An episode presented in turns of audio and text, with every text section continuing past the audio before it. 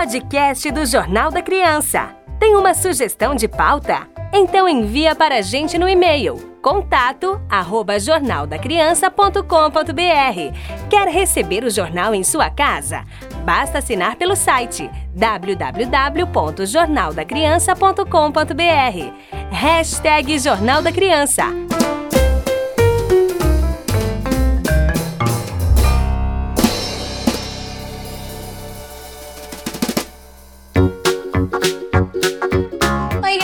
Tudo bem? Eu sou a Isa do Jornal da Criança e hoje estou aqui junto com a minha mãe. Olá pessoal, tudo bem com vocês? Feliz 2023, que seja um ano abençoado para todos aí que nos escutam. Vamos falar os destaques da primeira edição de fevereiro de 2023 do J6, Isa? Sim, mãe! Podcast do Jornal da Criança. A primeiro destaque é o rei do futebol. Conheça as histórias de quem já esteve com Pelé, o maior jogador de todos os tempos. Cuidado com a dengue. Boletim do Ministério da Saúde mostra risco de infestação em 218 cidades brasileiras. FUNAI muda de nome. Saiba o que pensam os jovens indígenas de aldeias diferentes sobre este assunto. JC em inglês. Confira um novo caderno com notícias para o leitor aprender outro idioma.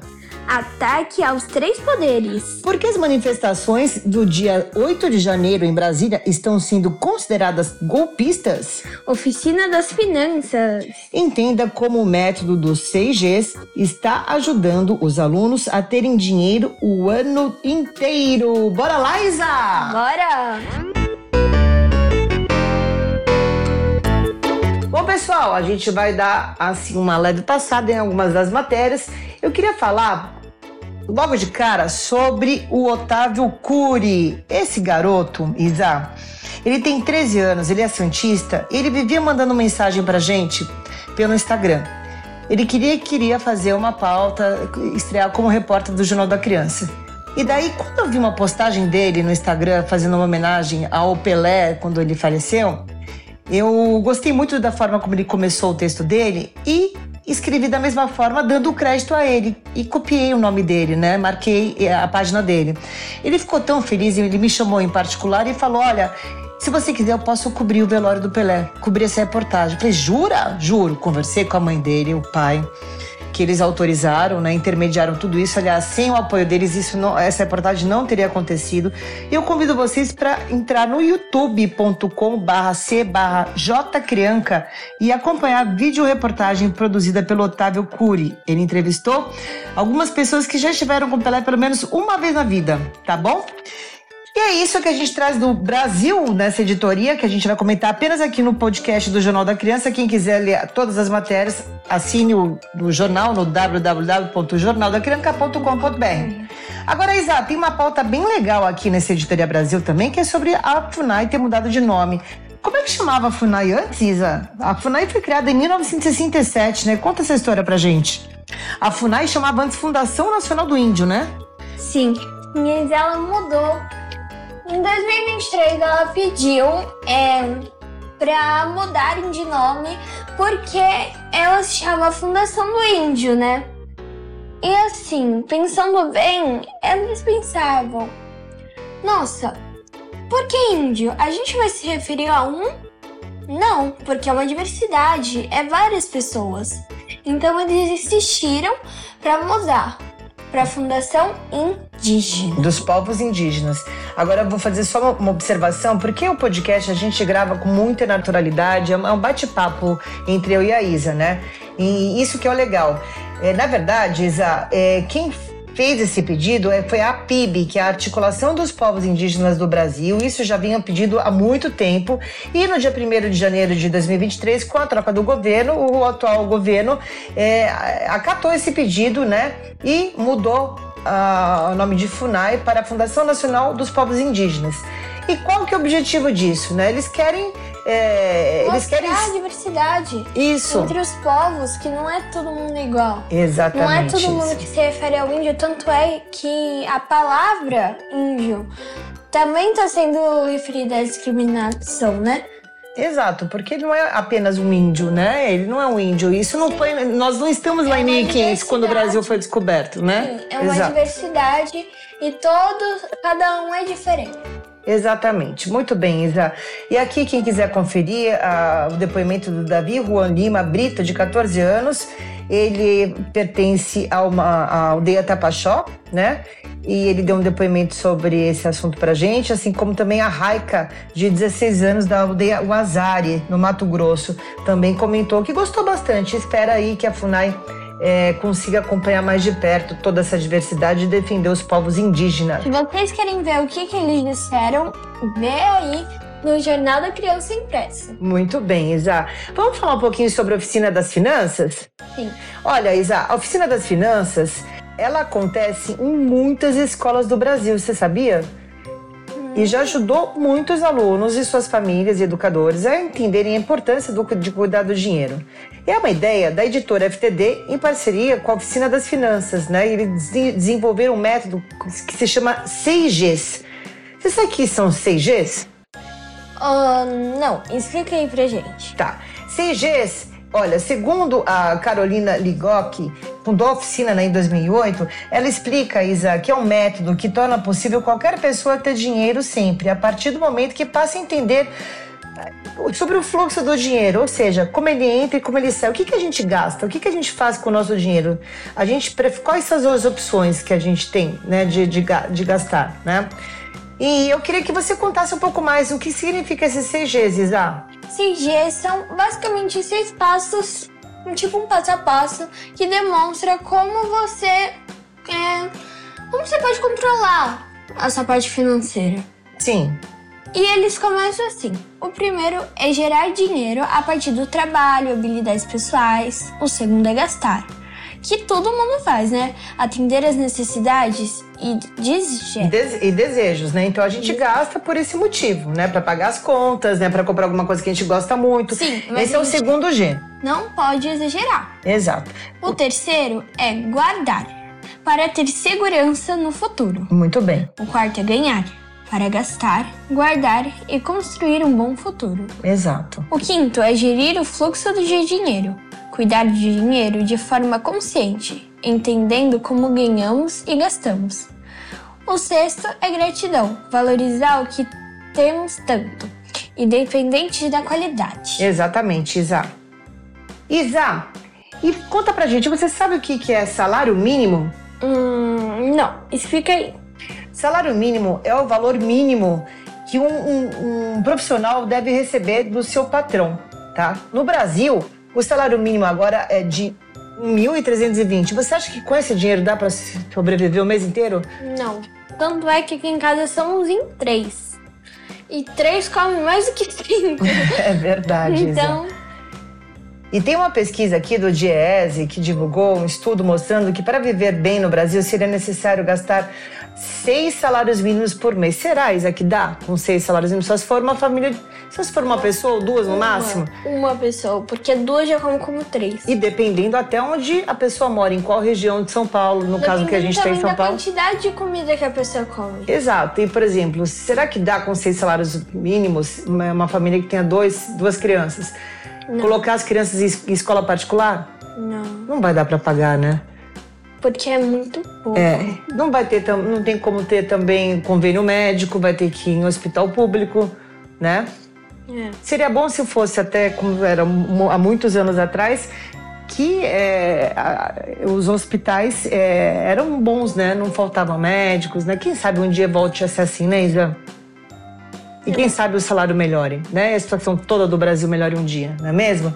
Sim. A gente vai falar, pessoal, na próxima edição, mais sobre a crise mundial, porque não é só no Brasil que a situação tá feia, Isabela. É no mundo inteiro. Tá difícil, viu?